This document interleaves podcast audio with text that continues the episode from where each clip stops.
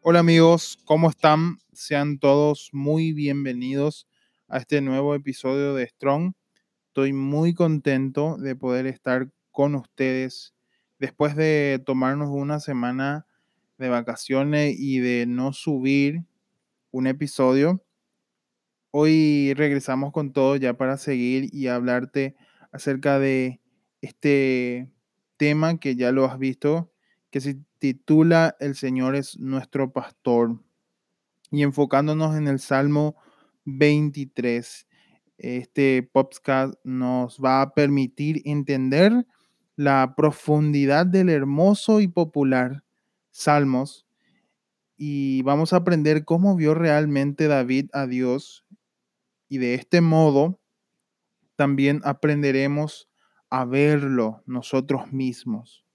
A pesar de que David sufrió dificultades, él amaba a Dios y sabía que era un buen pastor. Y vemos el Salmo 23.1, la canción de David, que dice, el Señor es mi pastor, nada me faltará.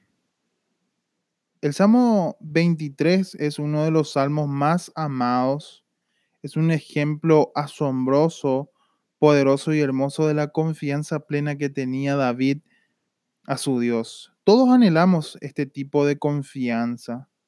Y así comienza la primera línea. David ve al Señor, el Señor Todopoderoso, infinito, santo y soberano como su pastor.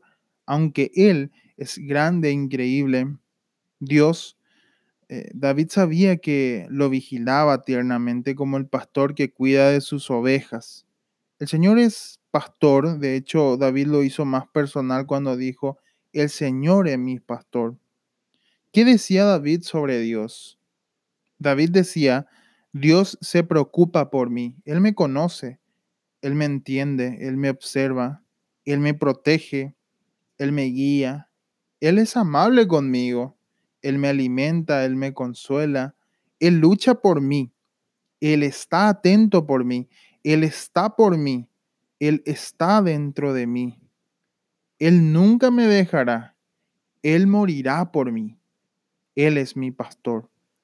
Sin importar cuál sea la necesidad, Él puede suplirla. Sin importar cuál sea la carga, Él puede llevarla. Sin importar cuál sea la decisión, Él te guiará. Sin importar cuál sea el problema, Él puede manejarlo y sin importar cuál sea el daño, Él puede sanarlo, porque Él es mi pastor, porque Él es tu pastor. Cuando el Señor es tu pastor, vos podés confiar en Él sin importar la circunstancia. Él está cuidándote, Él está contigo, Él te ayudará, Él es tu pastor. No te faltará nada que realmente estés necesitando o de lo que realmente necesites. Si algo es bueno para ti, lo tendrás. Cuando el Señor es tu pastor, no necesitas nada más. Quizás la grandeza de David estaba en el modo de cómo vio a Dios. Porque lo dijo, el Señor es mi pastor. Anteriormente, Tozer nos enseña que la manera en cómo vemos a Dios forma nuestra vida entera. Lo que viene a nuestra mente cuando pensamos en Dios es lo más importante de nuestra vida. ¿Ves a Dios de esta manera? El Señor es tu pastor. Y vamos a analizar el segundo verso que se encuentra y dice lo siguiente, me llevas a descansar a prados verdes y me conduce a manantiales de agua fresca. El buen pastor. Dios es un buen Dios. Dios es como el pastor que cuida de sus ovejas, quien lo lleva a frondosas y verdes praderas para que pueda comer según la necesidad de su corazón, recostarse y descansar. Dios es como el pastor que conduce a las ovejas a aguas de reposo para que puedan beber del agua clara y fresca de las montañas. Así es Dios, Él es un buen pastor. Él es el pastor que nos provee alimento, cuida y da lo que realmente necesitamos. Él es el pastor que refresca, restaura y restituye nuestras vidas. Debemos preguntarnos lo siguiente, ¿seguimos a nuestro buen pastor? ¿Lo seguimos fielmente? ¿Lo seguimos incluso cuando los caminos es duro y es oscuro? ¿Lo seguimos aunque sin saber a dónde vamos? ¿Seguimos al pastor sin importar las circunstancias porque lo vemos como un pastor? Dios es el Dios de los frondosos pastos verdes. Él es el Dios de las aguas de reposo de la montaña. ¿Ves a Dios como David lo vio? Diciendo lo siguiente, Él es mi pastor y es bueno conmigo. El verso 3 dice lo siguiente.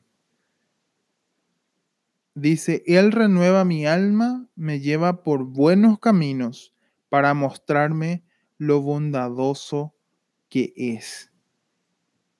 Porque el pastor restaura.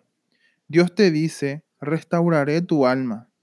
Voy a llegar a la parte más profunda de tu alma, donde nadie puede entrar, y voy a restaurar Voy a sanar tu corazón, voy a refrescar tu espíritu, porque lo necesitas.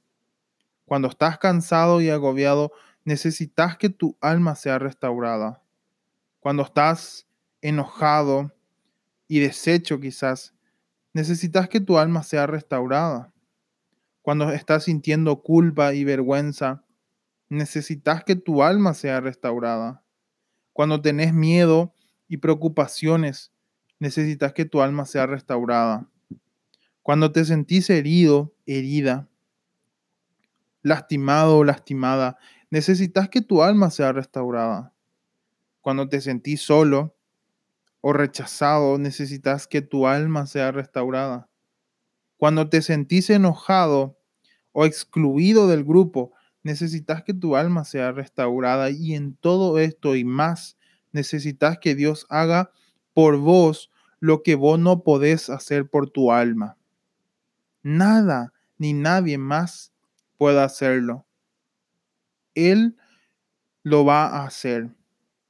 No el entretenimiento, que quizás muchas veces lo vemos de esa forma, no un fin de semana libre, no los deportes, el ejercicio, la televisión o unas vacaciones como todos queríamos. No va a ser la compra que te, vas a, te va a sacar eso. No tampoco tu pasatiempo. Solamente Él puede restaurar tu alma. Porque el Dios del universo, aquel que sopló vida en Adán, puede hacerlo. Él puede dar vida a tu alma. Él puede hacerte vivir de nuevo. Y eso sucede cuando vos conoces a Dios, cuando te conectas con Dios, cuando te acercas a Dios, cuando estás solo con Dios, cuando te reunís con el pueblo de Dios a adorar. Y quizás en estos momentos o en este tiempo que vivimos no nos podemos reunir en las iglesias, pero sí podemos estar conectados unánimemente. Porque Jesús, el buen pastor, incluso te dice ahora, vengan a mí todos los que están cansados y cargados, y los haré descansar. Cristo puede restaurar tu alma sin importar lo que esté pasando o lo que estemos viviendo. El punto siguiente a esto es acerca del verso 4, que nos dice lo siguiente, aunque pase por caminos oscuros y tenebrosos, no tendré miedo porque tú estás a mi lado, tu vara y tu bastón me confortan. En esta expresión clásica de confianza ingenua ¿Qué está queriendo decir David a Dios? Señor, porque eres mi pastor, no temeré. Señor, porque me cuidas, proteges, defiendes y peleas por mí, no temeré. Señor, incluso si el valle está lleno de oscuridad, dificultades, peligro o muerte, no temeré, porque estarás allí conmigo en ese valle. No temeré, porque estás a mi lado, detrás, sobre, delante y debajo de mí. Eres invisible, pero más real que la vida, no temeré. Fueron las palabras sencillas y claras de David cuando decía estas declaraciones. Vamos a descansar en ti, Señor. No nos vamos a rendir al miedo que nos atacan. No nos preocuparemos cuando estemos enfermos. No tendremos miedo porque tú estarás con nosotros. ¿Estás en momentos de valles? ¿Estás en valle de soledad? Rechazo, fracaso, divorcio, desempleo, cáncer, depresión, quizás adicción, dolor físico, ruina financiera, conflictos, maltrato. Si es así, entonces escucha la voz del pastor. Estaré contigo por lo que sea que estés pasando, estaré allí, no importa qué oscuro sea el valle, estoy junto a tú. No te dejaré, no tengas miedo, te ayudaré a pasar. Escuchar la voz del pastor es muy importante para nosotros. El verso 5 nos dice, no me preparaste un banquete delante de mis enemigos, ungiste mi cabeza con aceite, has llenado mi copa hasta rebosar. Mi copa está rebosando. Dios ama un corazón agradecido, porque David tenía un corazón agradecido. Podía mirar su vida y sonreír ante la bondad de Dios hacia él y bendecirlo. Si su vida había sido dura y espantosa, pero Dios había sido muy bueno con él. Dios había llenado su copa y estaba desbordando. David tenía un corazón muy agradecido. ¿Qué pasa con nosotros? Hemos, ¿qué ha sido de nuestra vida en estos tiempos? Probablemente, sí, si el camino de la vida para el cielo sea de esas circunstancias, pero quiero que entiendas que Dios ha sido bueno conmigo como también contigo. Tu copa está rebosando. Y yo quiero que vos hagas conmigo esta oración. Señor, has sido un buen pastor para mí. Me has cuidado y dado provisión. Me has amado incluso cuando te ignoré. Tus ojos siempre han estado sobre mí. Me has ofrecido gracia ilimitada. Has enviado a tu propio Hijo a morir por mí. Has dado tu espíritu para que viva en mí. Me das acceso a ti en cualquier momento. Me das vida y aliento. Has traído personas maravillosas a mi vida que se preocupan por mí. Me perdonas cuando te falto. Me fortalece cuando estoy débil y necesitado. Oyes mis oraciones. Te deleitas en mi amor. Me has dado un futuro seguro y eterno. Me has rescatado del infierno. Me has elegido. Me has dado talentos. Me has llamado a un lugar significativo en la lucha contra el enemigo me has protegido, me amas, me has dado comida y refugio. Has sido tan bueno conmigo. Mi copa está rebosando. Palabras del Salmo 23 y 6 dice, tu bondad y tu fiel amor estará conmigo toda la vida y entraré a la casa del Señor, porque quedarme allí para siempre será lo más maravilloso.